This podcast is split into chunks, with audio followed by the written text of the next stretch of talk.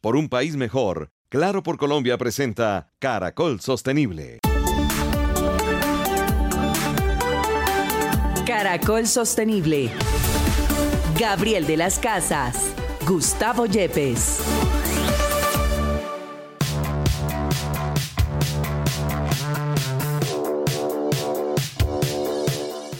Hola, bienvenidos. Feliz mañana de sábado. Bienvenidos. Esto es Caracol Sostenible, una alianza con la Universidad Externado de Colombia. Como siempre, el apoyo de Claro por Colombia. Estamos juntos por un país mejor. Una gran semana para la educación. Premios importantes han recibido escuelas, colegios colombianos. Pues hablaremos de por qué uno de los ODS más importantes que hay es la educación y para eso el profesor Gustavo Yepes, como siempre, con nosotros.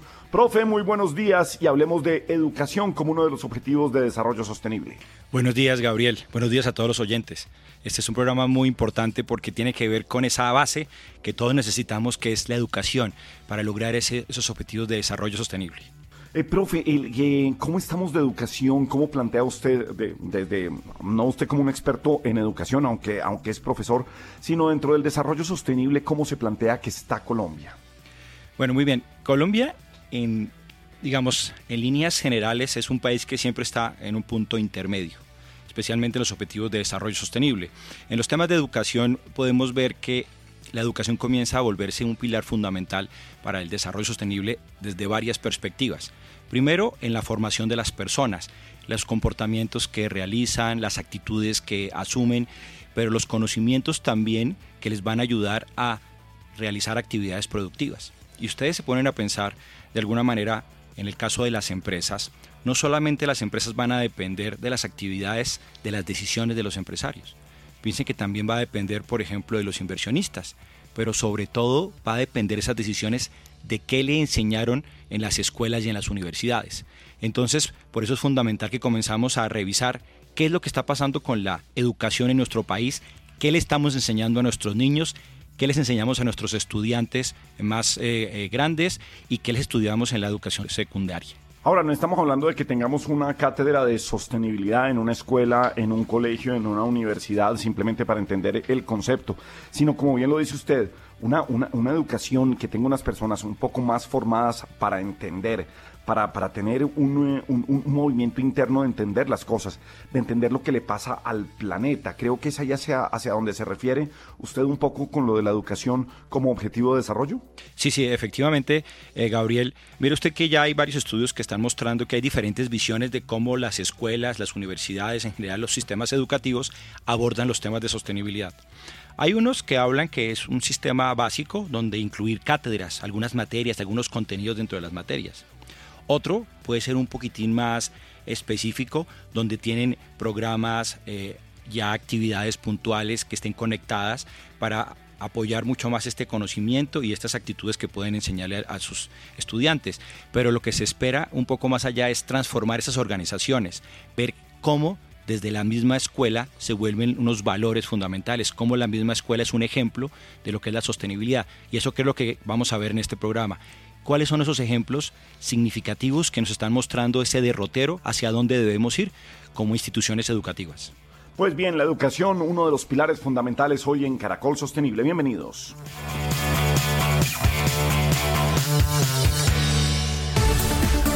Caracol Sostenible en Caracol Radio.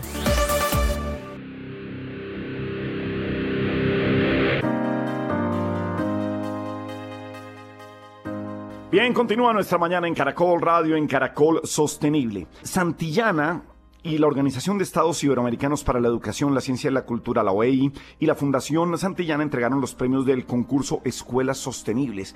¿De qué se trata esta iniciativa? ¿Por qué son tan importantes eh, apoyar y premiar estas escuelas, colegios que son sostenibles? Pues eso es lo que le preguntamos a Eduardo Chavarría, director de Santillana, Colombia. Eduardo, un placer tenerte en Caracol Sostenible. Muy buenos días. Un placer, Gabriela, a ti, tu audiencia. ¿Cómo están todos? Bueno, para eh, Santillana, para la OEI y para la Fundación Santillana, el objetivo de, este premio este de lanzar esta iniciativa tiene que ver con realzar y valorar eh, aquellas escuelas que se comprometen con la sostenibilidad. También darles un reconocimiento, fomentar este tipo de, actividades y darle visibilidad a las escuelas públicas y privadas en Colombia que trabajan con los pilares ambientales, sociales y de gobernanza. Eh, ese es el objetivo principal del lanzamiento de este, de este premio, de esta iniciativa iberoamericana, y estamos, la verdad, bastante orgullosos de, cómo estamos ahora este, en este tema. Nos gustaría saber un poco acerca de esos premios que están buscando en esos criterios ambientales, sociales y de gobernanza. ¿Qué puede hacer una escuela en ese sentido? Sí, eh, en total eh, hemos recibido en esta primera edición más de 238 proyectos eh, básicamente categorizados en dos, en dos eh, eh, categorías, una la de preescolar y primaria y la otra la de, secundaria y media. Básicamente lo que buscábamos acá era encontrar esas iniciativas, esas prácticas medioambientales, tanto en instituciones educativas privadas como en públicas, para darlas a conocer también a la sociedad y que en un evento internacional que se desarrollará en Brasil en, la semana del 29 de noviembre, los seleccionados desde Colombia eh, pudiesen participar en esta, en esta eh, convocatoria internacional.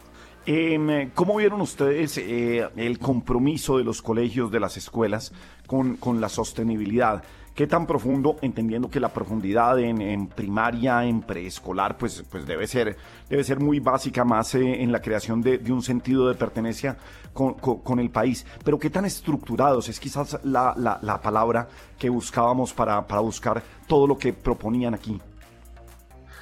Eh, mira, Gabriel, que en estas 238 experiencias de sostenibilidad que nos encontramos y de las cuales finalmente fueron seleccionadas dos, eh, de las cuales les voy a hablar un poco más a profundidad en este, en este momento, encontramos que el eh, pilar de la sostenibilidad se está tomando con muchísima seriedad en las escuelas públicas y privadas como realmente una palanca de agregación de valor para sus eh, comunidades. Me gustaría contarles una de las instituciones que fue seleccionada en el pasado 2 de noviembre y que nos representará en Colombia estará compitiendo con instituciones educativas públicas y privadas de México y Brasil, eh, que es la institución educativa técnica agroambiental Granja Escuela Malaca. Esta es una escuela que está ubicada en Totoró, Cauca, una zona digamos, rural del municipio del Cauca y que su proyecto eh, se llamaba o se presentaba como Conservar para Transformar. Y este proyecto tenía eh, una intención muy bonita de generar una experiencia alternativa fomentando la protección y la conservación mediante la agroecología, la investigación científica y la educación ambiental. Y quizás lo que más llamaba la atención de este tipo de proyecto es cómo en tierras o en zonas eh, rurales eh, se estaba generando un proceso de transformación de tierra erosionada para utilizarla como una ganadería de reserva natural. El otro o la otra institución educativa eh, seleccionada fue la institución educativa municipal Montessori, que se ubica en el municipio de Pitalito, en Huila, y su iniciativa es Café Lab Colombia, que es un proyecto de sostenibilidad ambiental y tejido social de hecho, recientemente esta escuela fue también galardonada con otro premio en relación a esta iniciativa que han desarrollado. Este proyecto lo que eh, busca es eh, atajar o contener la contaminación ambiental que se generan por los subproductos del cultivo de café en la zona de Pitalito Huila. Y este colegio se planteó un objetivo general de contribuir con la disminución de la contaminación ambiental que generan todos los subproductos del café a través de diversas ideas de emprendimiento y como resultado han obtenido un, ejercicio muy interesante de prototipos de bebidas aromáticas, herbicidas naturales, bioplástico y energía eléctrica. Estas dos instituciones educativas en estas dos categorías nos estarán representando en, eh, o compitiendo con países como México y Brasil en la semana del 29 al 1 de diciembre. Pues eh, creo que es eh, fantástico tener una iniciativa para, premiar los colegios, las escuelas sostenibles y creo que pues hablemos de primera mano con estas escuelas, con estos colegios para conocer más de lo que nos adelantó Eduardo Echavarría, el director de Santillana, Colombia. Eduardo, felicitaciones por esta iniciativa y mil gracias por pasar a Caracol Sostenible. Muchas gracias, eh, Gabriel, a ti, a tu audiencia y a Gustavo también. Que tengan un feliz día.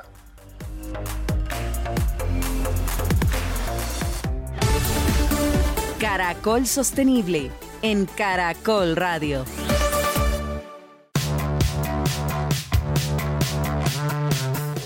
Muy bien, en Caracol Sostenible seguimos apoyando en este momento la educación, la educación sostenible.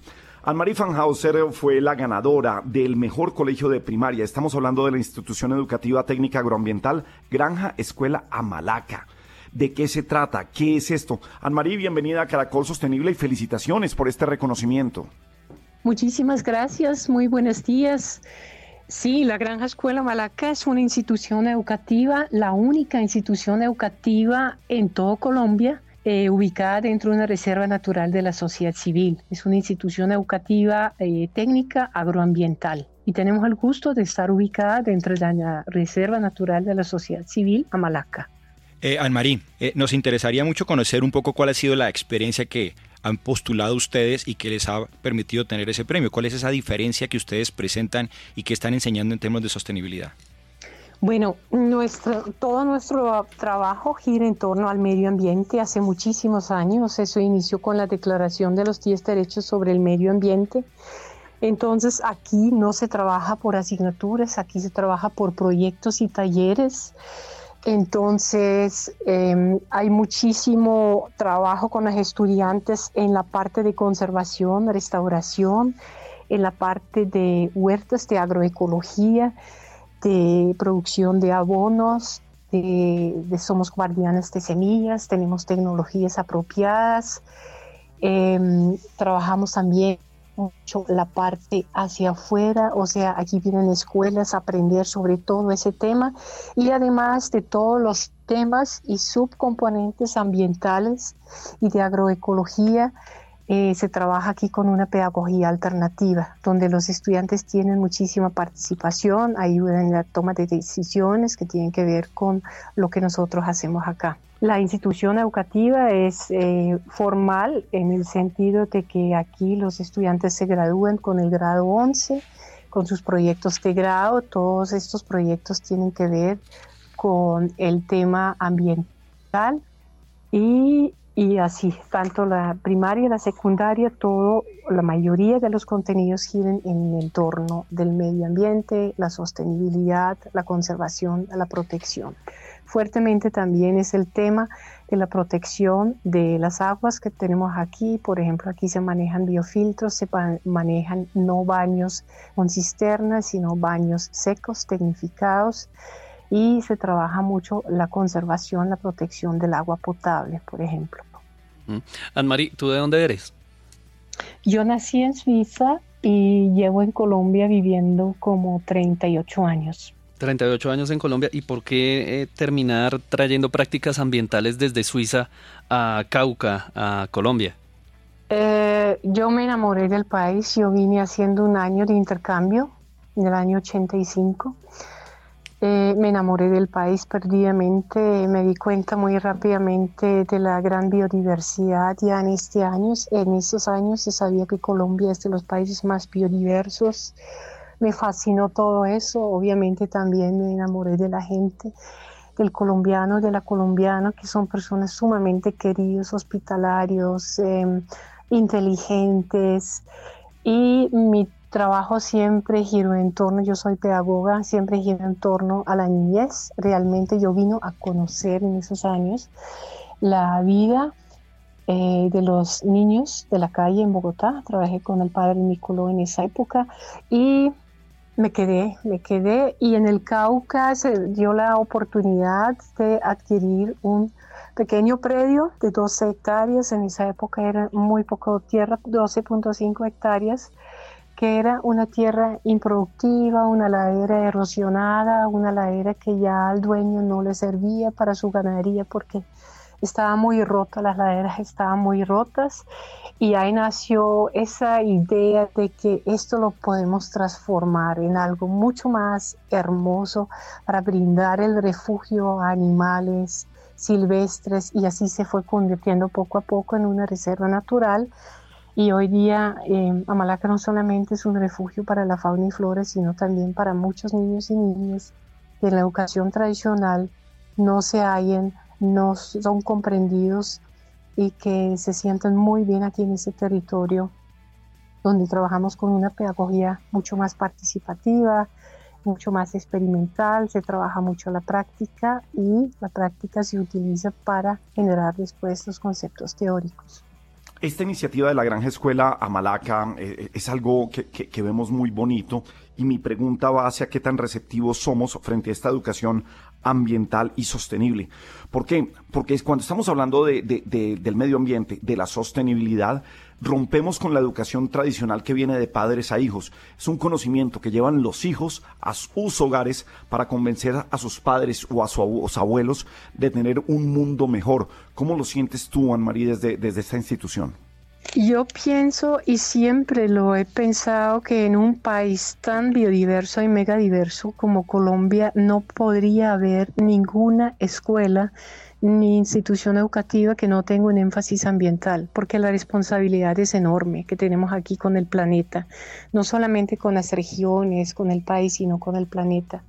Entonces, todos estos contenidos ambientales se, son excelentes laboratorios para trabajar absolutamente todos los temas, no solamente las ciencias naturales, sino también todo lo que tiene que ver con matemáticas, con comunicación, con los lenguajes, con ciencias sociales, o sea, son para mí el mejor laboratorio para ir aprendiendo y comprender nuestro contexto y comprender el mundo, porque realmente somos un planeta, un planeta verde y azul, y la idea es que, que como los niños y niñas vayan comprendiendo cómo está funcionando esta biodiversidad y este planeta y el contexto natural, para nosotros es el mejor eh, medio de aprendizaje y hemos tenido mucho éxito y mucha mucha comprensión de parte de nuestros padres de familia. Además, eh, ellos traen los niños aquí porque, sus niños y niñas aquí porque justo les interesa todo el, el componente ambiental que se trabaja acá y en ese sentido eh, nos ha ido muy bien. Vienen muchas escuelas e instituciones educativas y comunidades y universidades, a veces llegan universidades inclusive de Bogotá, a visitarnos porque se quiere mirar, y creo que no somos los únicos, pero este es un ejemplo, Amalaca es un ejemplo, cómo se puede trabajar y enfocar la educación hacia la parte ambiental. Eh, sin descuidar cosas importantes, pero realmente somos seres humanos que hace muchos años hemos vivido dentro y con la naturaleza mucho más cercanos que hoy, pero seguimos siendo parte de esta naturaleza, somos naturaleza también y entonces eso para nosotros es el mejor contexto para aprender.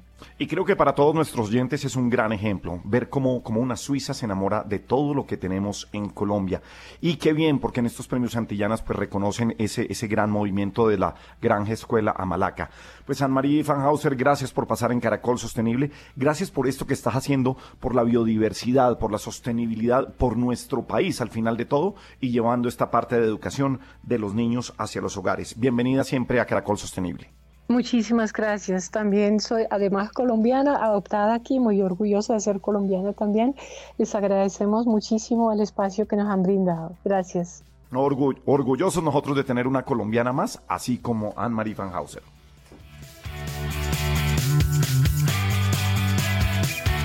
Claro por Colombia, tecnología que transforma vidas, presenta en Caracol Sostenible, Conectados por la Educación. Bien, Caracol Sostenible cuenta con el apoyo de Claro. Claro por Colombia es el programa de sostenibilidad de Claro. Y las escuelas conectadas son uno de los grandes hitos de educación y de tecnología y, por supuesto, de sostenibilidad en Colombia. Sí, señor, con cinco pilares: cobertura, acceso, adopción digital, equidad, diversidad e inclusión y carbono neutralidad al año 2050. Desde 2018, Claro desarrolla iniciativas que permiten transformar la vida de más personas en el país y contribuir para hacer un mundo mejor. De esa manera, no solo se enfocan en la ampliación de la cobertura del país, sino que buscan generar nuevas oportunidades que transformen vidas a través de la tecnología. Bueno, además, eh, Claro está entregando en alianza con el BBVA, eh, está entregando 3.000 tabletas y formación en competencias STEAM. Eh, su nombre en inglés habla de ciencias, tecnologías, arte y matemáticas a 600 docentes del país. Está impactando positivamente, escuchen, 400 mil estudiantes en el país y se han beneficiado a la fecha 136 mil estudiantes eh, más de 200 docentes, 60 instituciones educativas en los departamentos de Tolima, La Guajira, Meta, Atlántico, Caldas y Huila. Juan Manuel, recientemente entregaron unas tabletas. Sí, señor, una de las últimas entregas que hizo esta alianza de BBVA con Claro fue en la institución Atanasio Girardot en Neiva, donde llevaron 15 tabletas en total este año conectados por la educación, ha beneficiado a más de 136 mil estudiantes y desde la institución Atanasio Girardot en Neiva, con su estrategia de sostenibilidad Claro por Colombia, ha presentado los resultados de esta iniciativa. Ya regresamos con Caracol Sostenible. Claro, por un país mejor. Continuamos con Caracol Sostenible. Claro, por un país mejor. Entretenimiento sostenible.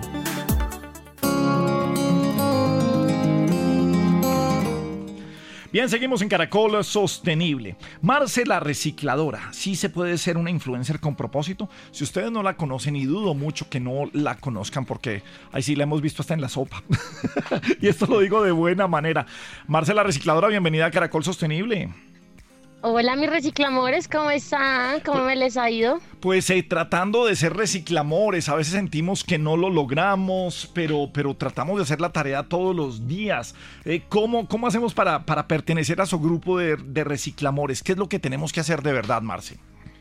Pues lo primero es eso que tú me estás diciendo, tener las ganas de querer ayudar, de querer cambiar en algo y ya con eso es lo más importante, porque cuando está la actitud se tiene todo y ya después es ir aprendiendo qué toca hacer. Entonces lo primero que yo le digo a la gente es, pues en la casa podemos ayudar separando bien nuestros residuos, tengamos una bolsa blanca, una bolsa negra y una bolsa verde para poder ayudar a que el trabajo de los recicladores sea más fácil y no echemos todo revuelto porque la gente se come un banano y lo echa al lado de la botella gaseosa y pues la verdad eso es eh, hay más de 25 mil familias en, solamente en Bogotá que trabajan recogiendo el reciclaje. Entonces, lo mínimo es ayudar a que en la casa hagamos la separación de manera correcta. Estos temas generalmente son, entre comillas, a veces eh, eh, con manuales medio aburridos, medio sosos, medio que uno siente que lo están regañando. Pero Marce, lo hace usted, ¿cómo lo hace usted? ¿Cuál es el mensaje que le lleva a la gente precisamente para que, para que lo hagamos de buena manera y lo entendamos de buena manera y no sintamos ese regaño?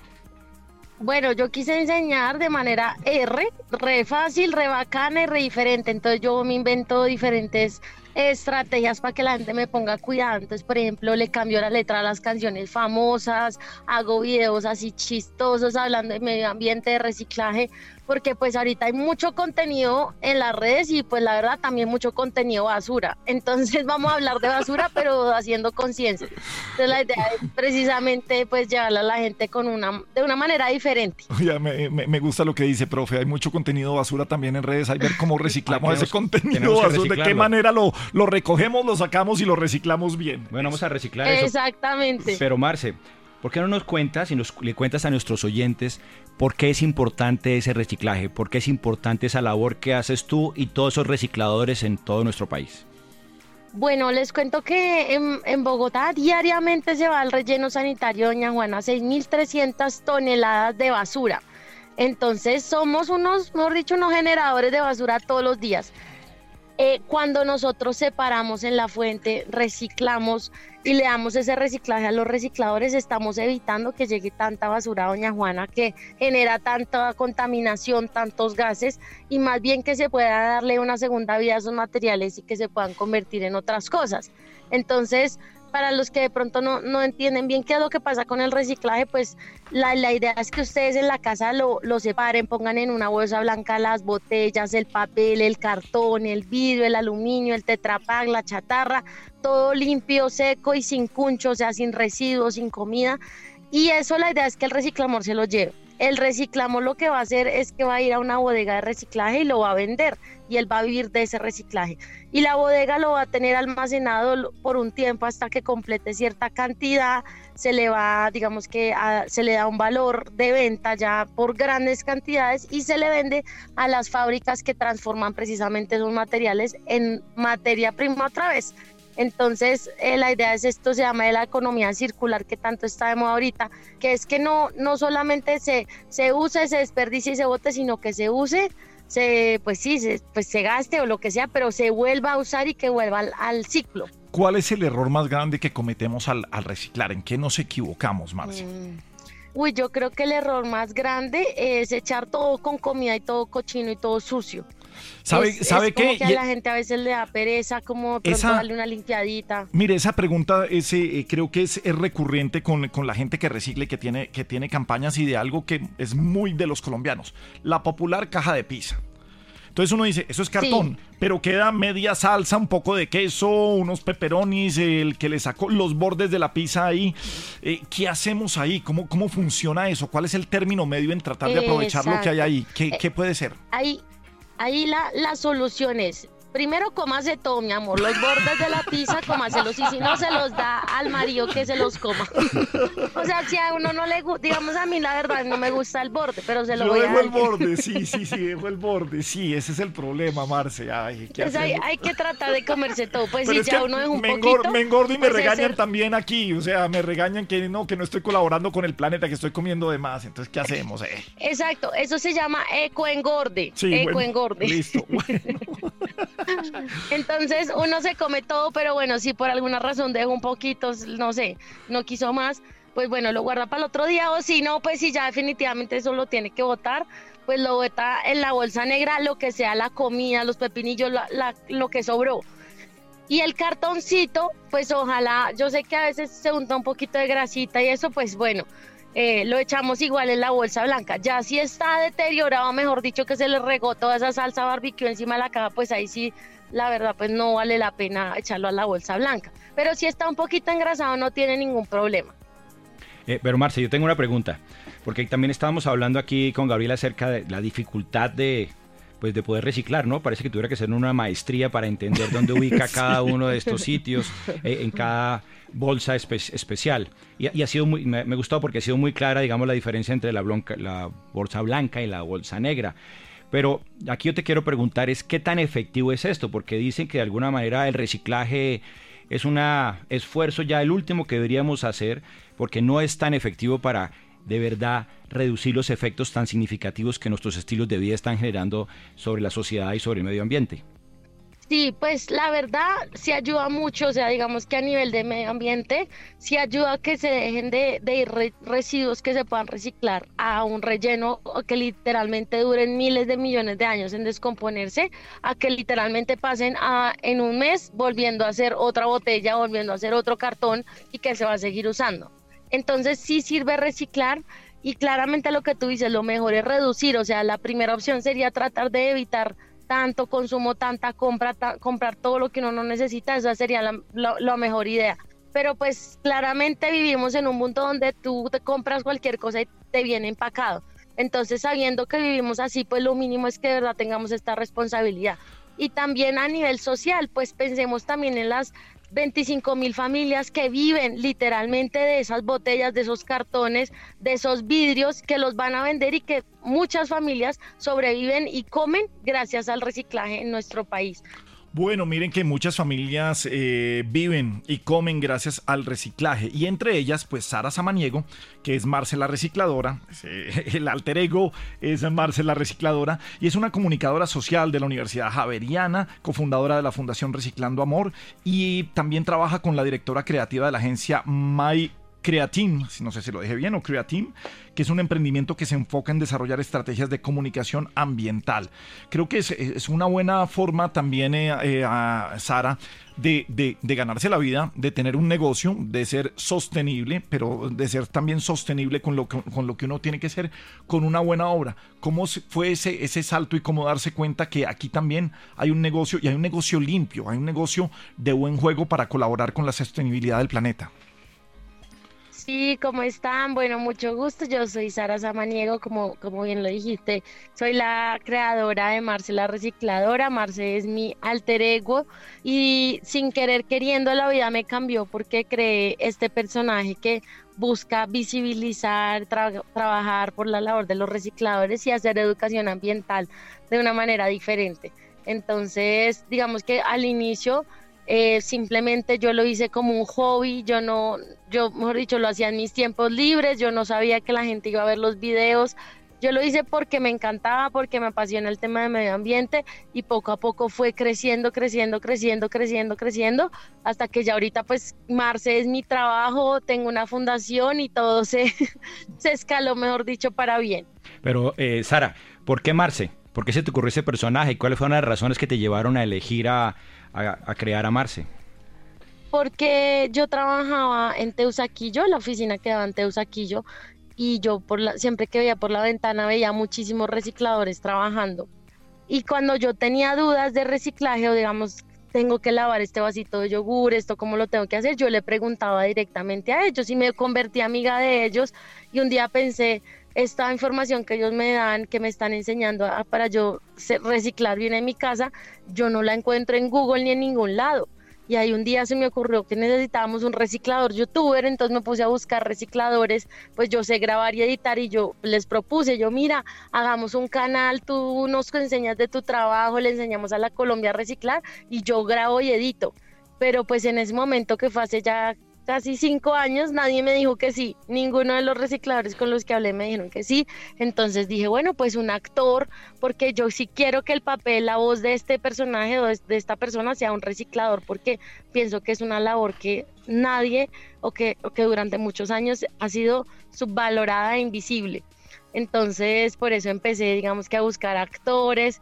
Eh, no se dio el tema con los actores y una amiga me dijo, Saris, yo creo que la persona que estás buscando eres tú misma. Y yo, ah, pues a mí, yo me emocioné y yo dije, bueno, pues si lo voy a hacer yo, yo tengo que saber reciclar como una recicladora profesional. Y duré tres meses que yo me iba en mis tiempos libres a reciclar con los recicladores, aprendiendo de ellos, de su vida, de su historia, de sus familias, de su contexto. Y a partir de toda esa experiencia que tuve, escribí la vida de Marcela Recicladora, literalmente como si existiera, desde que nació cómo fue, qué le pasó, por qué, y todo fue tan, tan real que pues de alguna manera al inicio mucha gente no sabía que Marce era un personaje, sino que pensaban que Marce era pues de verdad una recicladora de oficio me, me, gusta oír esta, esta parte de la historia porque estamos hablando de, de, algo serio, de algo que tuvo un estudio, de algo que tiene un fondo y que tiene un contexto para sacar y hacer una construcción de un personaje que, que llegue allá. Yo creo que es, es muy claro que esto no fue subir contenido y tener suerte, como a muchos les pasa, y no, no, no hay nada de malo en eso,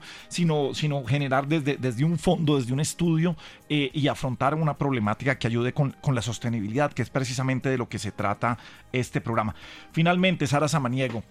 Eh, ¿Tú crees que la gente está haciendo caso frente a esto? ¿Tú crees que, que, lo que pasa en tus videos, las recomendaciones, el alfabetizar sobre esto, sí está cambiando comportamientos o si estamos aprendiendo a hacerlo bien si ya teníamos ese, ese comportamiento? Sí, pues obviamente falta muchísimo, pero la verdad yo me siento muy satisfecha porque tú no sabes lo que es salir a la calle y que la gente me diga, Marce, por ti, separo los residuos, ya tengo mi botellita de amor, reciclo, y no es una persona, son muchas personas, entonces a mí eso es lo que me llena de alegría y cuando voy a los colegios también los niños son, se saben las canciones de reciclaje, o sea, casi que tienen impregnado ese, ese chip y, y para mí ha sido lo más lindo de pronto que la concientización en el tema social con la, con la fundación que, pues que hemos, nos hemos, digamos, que hemos hecho campañas para que la gente conozca su reciclador, sepa quién es, le pregunte qué días pasa, cómo se llama, qué familia tiene, no sé. Y, y, mucha gente me dice, Marce, gracias a tus videos me dio por conocer a mi reciclador, se llama Pedro, pasa estos días, tiene hijos, ya le di ropa, si me entiendes, o sea, esa parte social también ha sido muy importante. Bueno, pues muchas gracias por enseñarnos a reciclar y a facilitar ese proceso que es tan difícil. Pero sabe que me gusta esto de darle cara y conocer al reciclador. Ey, chévere, eso, eso, hay que hacerlo. Pues re fácil, re bacana, re diferente también es Sara Samaniego y pues despidámonos como Marce la recicladora con el mensaje final para los colombianos que nos escuchan en Caracol Sostenible, Marce. Bueno, mis reciclamores, gracias a Caracol Sostenible por este espacio tan bacano. Los espero en mis redes sociales. Yo soy arroba Marcela Recicladora. Si me encuentran en Facebook, Instagram, TikTok, Twitter, Mejor dicho, solo me falta Tinder y OnlyFans. Ah, pero allá los espero. Eh, y también la fundación, de verdad, para que ayuden a nuestros reciclamores de oficio, arroba Reciclando Amor Fundación, allá los esperamos. Esta es la gente que nos encanta tener en Caracol Sostenible. Gracias a Sara Samaniego por pasar esta mañana en Caracol Radio.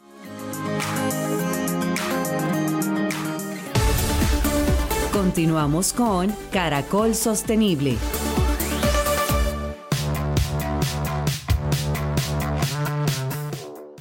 Bien, seguimos en Caracol Sostenible, una alianza con la Universidad de Externado de Colombia. El apoyo de Claro por Colombia es el programa de responsabilidad social de Claro en nuestro país. Estamos juntos por un país mejor. Hoy estamos hablando en nuestro programa de educación como uno de los objetivos de desarrollo sostenible y revisando los reconocimientos de Editorial Santillana y la Organización de Estados Iberoamericanos para la Educación, la Ciencia y la Cultura OEI. Pues eh, están de plácemes y nos vamos a centrar en Pitalito, en el Huila, la tierra de nuestro compañero Melquisedec Torres, porque precisamente están pasando cosas importantes con la institución educativa municipal Montessori, sede San Francisco. Para eso estamos con Ramón Maje, director del proyecto Café Lab. Ramón, bienvenido a Caracol Sostenible, felicitaciones. ¿Y qué es lo que está pasando allí en esta institución educativa que ha recibido varios reconocimientos? No solamente este de Santillana, sino el World Best School Prize 2023, el mejor colegio en el 2023. Muy buenas tardes y gracias por esa categoría de acción ambiental que impulsan desde allí. Bueno, muy buenos días para todos. Es un gusto estar con ustedes. Efectivamente, en este momento nos sentimos orgullosos con la satisfacción del deber cumplido dentro del ejercicio de la sostenibilidad. Nosotros como institución educativa municipal Montessori, en la sede de San Francisco de Pitarito Huila, hemos obtenido dos reconocimientos importantes eh, en el transcurso de esta semana. La primera, la mejor escuela a nivel nacional de, del proyecto Escuelas Sostenibles de Santillana, la Fundación Santillana y la Organización de los Estados Iberoamericanos. Tenemos la posibilidad de representar a nuestro grandioso país en Brasil a finales de este mes con el proyecto Cafelat Colombia y aún más orgullosos del el premio mundial que organiza la Fundación T4 Education, la cual nos manifiesta que somos la mejor escuela del mundo en la categoría de acción medioambiental por, nuestro trabajo Café Lab Colombia. Eh, Ramón, ¿por qué no nos cuenta un poco más acerca de ese Café Lab Colombia? Explíquenos por qué han logrado ese tipo de reconocimientos. Bueno, eh, Café Lab Colombia es una familia, es un grupo de investigación que nace en una institución educativa pública de Colombia y específicamente en una sede, en una sede rural que cuenta con alrededor de 380 estudiantes desde grado preescolar hasta grado décimo. Y lo que buscamos es a través de la metodología de la investigación de aprendizaje basado en proyectos y con tres fases que estructuramos, reconocer que existe una problemática de tipo ambiental debido a la producción cafetera. Entonces, en estas tres fases, que denominamos nosotros inmersión, transferencia y comunicación, realizamos una radiografía completa de cuál es, cuál es esa contaminación ambiental que se genera por los residuos y cómo podemos reincorporarlos a la vida productiva a través de la economía circular. Y una tercera fase que denominamos comunicación, en la cual sensibilizamos a la comunidad caficultora en torno a el diagnóstico que llamamos inmersión y aportando justamente a soluciones creativas desde la economía circular. Suena, suena muy profundo lo que, lo que nos estás explicando en este momento, pero ¿qué tan fácil es de llevarlo a la, a la educación? ¿Qué tan fácil es de bajar esos conceptos y volverlos prácticos para, para los muchachos, para los jóvenes, para la comunidad? Porque esto es un gran trabajo también de esa comunidad cafetera del Huila.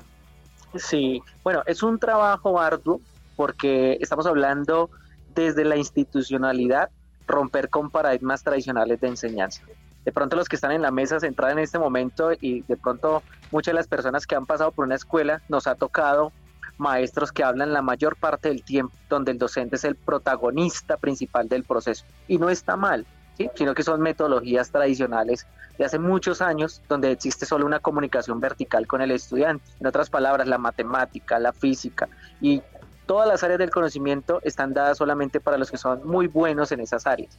Entonces, romper con ese esquema, con ese paradigma tradicional, pues es un reto y lo hemos logrado a través del el aprendizaje basado en proyectos. Aterrizarlo a los estudiantes implica que lo que se enseña en la escuela ahora tiene un sentido para él. Y eso entonces lo que sucede es que allí existirá una motivación intrínseca.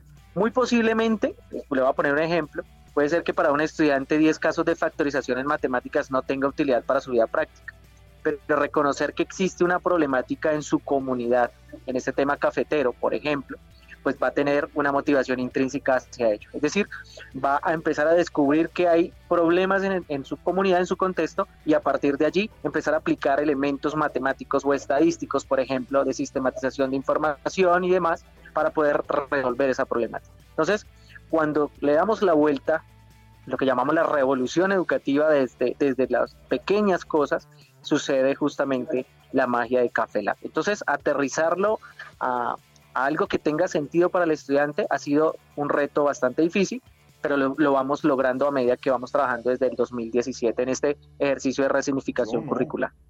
Eh, y Ramón, ¿y qué han logrado con ese proceso y esas innovaciones que a través de Café Lab?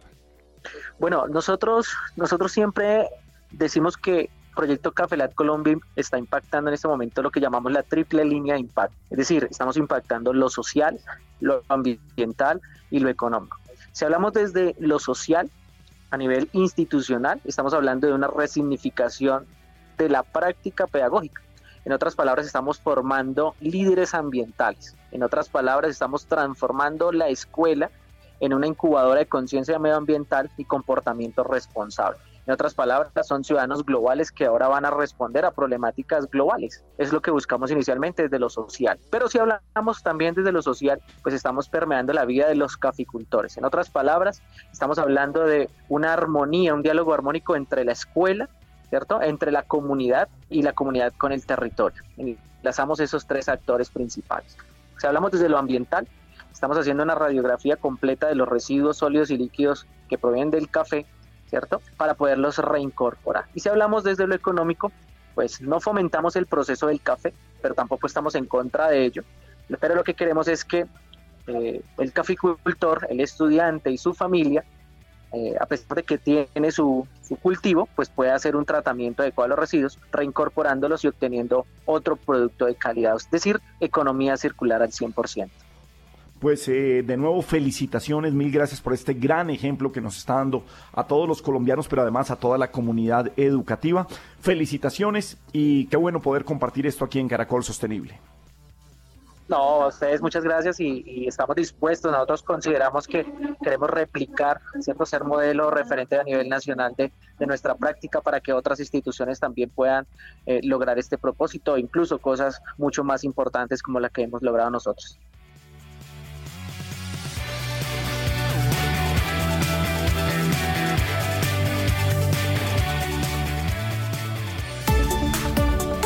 Caracol Sostenible. De lo absurdo a la reflexión. Bueno, profe Gustavo Yepes, eh, ¿hay cosas absurdas en la educación que nos lleven a una reflexión? Eh, claro, Gabriel, como en todo, tenemos paradojas y la educación no es la excepción. Todos sabemos que la educación es muy, muy importante, es uno de los objetivos de desarrollo sostenible, número cuatro. Es un pilar fundamental pues para la vida de las personas. Esto nos ayuda a que podamos de alguna manera tener conocimientos, habilidades y actitudes para comenzar a vivir de una manera mucho más sostenible. Sin embargo, tenemos un, digamos, una paradoja fuerte. Nos enfrentamos a una proliferación de información que es contradictoria y eso genera unos problemas serios. Esta información tan contradictoria pues nos lleva a dudas, a confusiones y que de alguna manera dificulta la capacidad para tomar decisiones sostenibles. Miren, por ejemplo, hay casos que ya están, digamos, estudiados. Hay un estudio de la firma británica que se llama OnePoll, que en el 2022 que advierte que dos tercios de los británicos se sienten abrumados por la información de cómo ser, ser ecológicos. O sea que el 66% de los británicos sufren de una parálisis ecológica y se sienten confundidos por toda esa información y no saben cómo ser respetuosos con el medio ambiente. También hay un profesor que presenta en la universidad, en la revista de la Universidad de Harvard, eh, un estudio que está mostrando que en los últimos 20 años se han comenzado a multiplicar por 100 los reportes y la información de sostenibilidad de las compañías y que a pesar de eso cada vez nos encontramos que o, que no hay avances significativos en términos de reducción de emisiones de carbono o la reducción de los daños ambientales o tampoco la inequidad social. Esto quiere decir que esta paradoja de la educación tiene consecuencias negativas importantes. Primero, tenemos que ver que dificulta el proceso de toma de decisiones y nos evita que hagamos decisiones más sostenibles también puede conducir a la inacción, es decir, no vamos a hacer nada porque no sabemos qué podemos hacer. Y en tercer lugar, pues erosiona la confianza en las instituciones. De alguna manera podemos ver que cada vez la gente cree menos en la información que se está presentando. Yo creo que aquí la educación tiene un reto importante y ustedes lo vieron aquí hace un momento con nuestros, todos nuestros invitados que han hablado un poco de cómo transformar esa educación. La educación debe comenzar a eh, buscar mecanismos para que los estudiantes y los contenidos que tengan comiencen a ser mucho más inclusiva y equitativa, es decir, tengamos la posibilidad de que cada vez más personas tengan acceso a la educación, pero esa educación de alguna manera tiene que eh, ser eh, crítica, tiene que llevar a la gente a que piense muy bien lo que está leyendo, lo que está consumiendo en los medios de comunicación y tiene que ser totalmente integral para que le permita a las personas comenzar a tomar mejores decisiones y que la información que esté obteniendo la maneje de una manera mucho más, eh, con más cuidado, de manera que no crea cualquier cosa que le estén diciendo. Así que, por supuesto que no solamente la educación tiene que hacerlo, todos estamos comprometidos con estos cambios, pero la educación creo que va a tener que hacer transformaciones en los, en los próximos años. Pues de acuerdo con usted, profesor Gustavo Yepes, y usted más desde la educación, pues tiene mucho que aportar sobre lo que viene pasando. Y así vamos llegando al cierre de nuestro Caracol Sostenible que regresa el próximo sábado a las 11 de la mañana a Caracol Radio. La alianza de la Universidad Externado de Colombia, el apoyo de Claro por Colombia Juntos por un País Mejor. Profe Gustavo Yepes, ¿alguna recomendación final? Sí, creo que es importante recomendarles a las instituciones educativas que comiencen a formar con más conciencia crítica, con mayor participación ciudadana, con mayor compromiso para la acción y fomento de una responsabilidad compartida. Creo que ese es el papel fundamental de la educación. Bueno, la producción es de Juan Manuel Durán, soy Gabriel de las Casas y les deseamos un feliz resto de sábado en Caracol Radio. Por un país mejor, Claro por Colombia presentó Caracol Sostenible.